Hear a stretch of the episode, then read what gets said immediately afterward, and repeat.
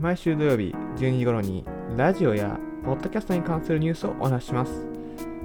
最新のラジオ、ポッドキャストを知れる場所ラジオライフニュース。こちら多くの音声コンテンツにて配信中です。Apple Podcast、Google Podcast、Spotify、スプーン等です。それでは本編をお楽しみください。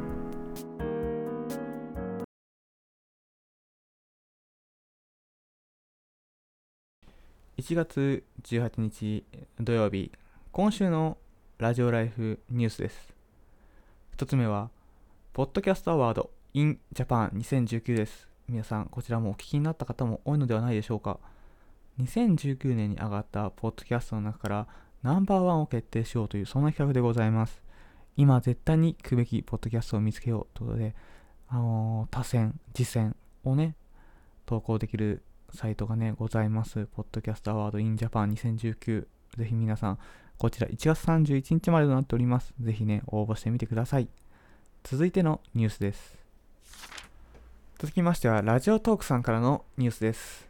日本放送が運営しているオールナイトニッポン愛のパーソナリティをラジオトークとのコラボで発掘する曲、ネクストトーカーの最優秀賞が発表されました。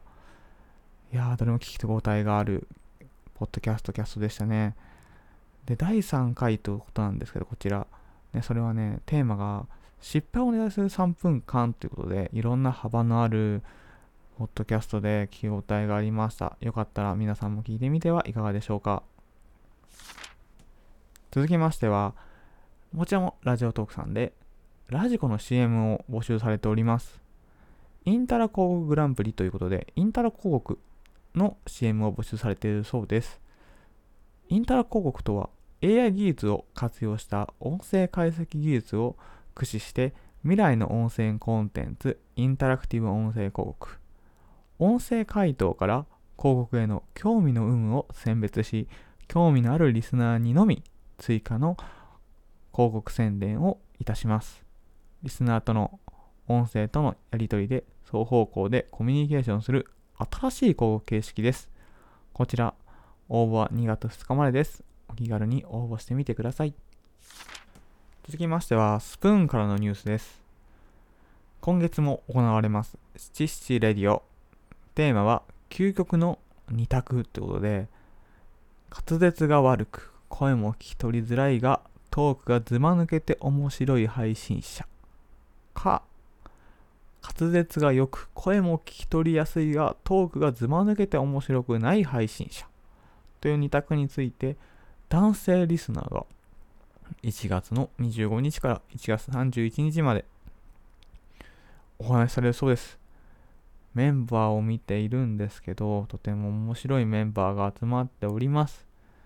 ぜひ、スプーンで調べてみてください。続きましても、スプーンからです。バレンタインキャスト企画第2弾。スプーンコラボでバレンタイン。略してスプコラです。こちら、あらかじめ参加者を募集されるそうです。参加の締め切りは明日、1月19日までとなっております。抽選は1月20日23時、フワリさんのね、ライブ配信によって始まると思います。こちら、第1回と同じ台本をコラボでやってみたい方を募集されるそうです。コラボの組み合わせはくじ引きで決定します。カップリングが決定したら、コラボでキャストを投稿してください。とのことです。去年もとてもいろんなね、素敵なキャストが上がっていたので、今週も、今週も、今年もいろんなね、キャストが上がると思います。コラボの胸キュン、切ない、まあいろいろあると思うんですけど、ぜひね、今年も楽しみにしていただければなと思います。以上で今週のラジオライフニュースを終わります。続きましては、今週のおすすめキャストのお時間です。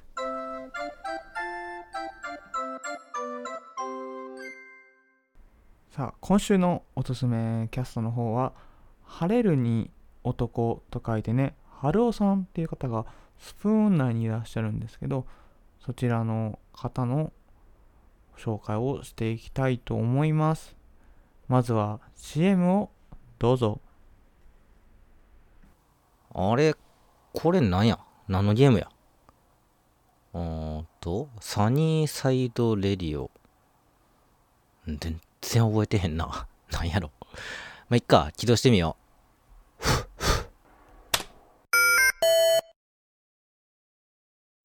あはは、これか。毎週、だいたい木曜日に更新中、春尾のサニーサイドレディオ。伝説のマイクを求めてラジオをしております。魔王、その名も運営に立ち向かい頑張っていきます。よかったら皆さん聞いてください。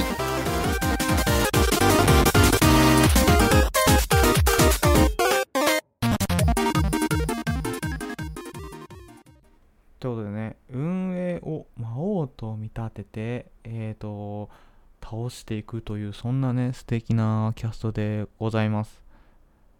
第1話の方でリスナーを仲間にしていくとか、まあいろんなギミックが含まれている、いや、とてもね、楽しいキャストになっております。ファミコン世代の方ならドハマりすること間違いなし。BGM も素敵な選曲で世界観に入りつつ、RPG 感もあり、いろんな登場人物が出ていくところはとても最高です。第2話まであるので、ぜひお聴きください。それではエンディングです。